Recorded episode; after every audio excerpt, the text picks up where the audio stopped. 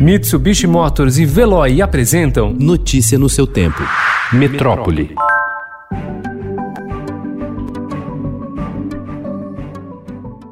A reabertura das escolas públicas e particulares na capital paulista hoje, apenas para atividades extracurriculares limitadas a 20% do público, representa o primeiro passo de uma retomada gradual e deve ser efetivada apenas no ano que vem. Hoje haverá o primeiro teste. Por isso, cuidado com as medidas de prevenção e distanciamento físico e a preocupação com o lado emocional de crianças e adolescentes, depois de um longo período de isolamento, encabeçam a lista de tarefas do Dia dos Educadores e Diretores. Haverá, na maior parte dos casos, atividades de acolhimento e reconhecimento da escola após a quarentena.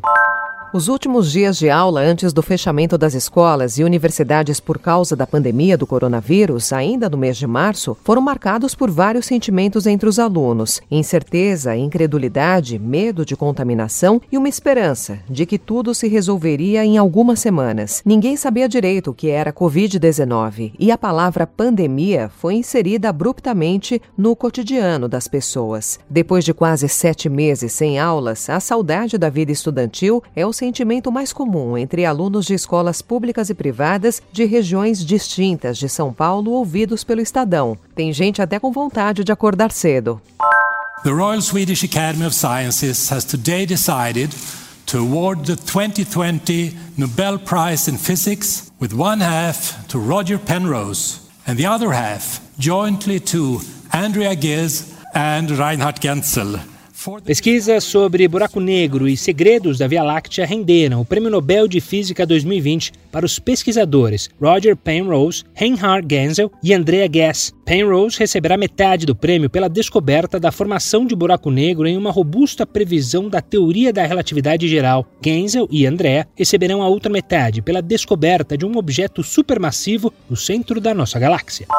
Um projeto piloto lançado ontem vai oferecer um pagamento a produtores rurais da Amazônia Legal que decidirem conservar as áreas que poderiam, dentro da lei, desmatar. A ideia é oferecer uma compensação financeira para manter essas florestas em pé. Essa é uma queixa antiga de proprietários de terra na região que reivindicam algum tipo de renda pela conservação das florestas. O tema é debatido no legislativo há muitos anos e há alguns projetos de executivos estaduais e federal nesse sentido que ainda não estão valendo.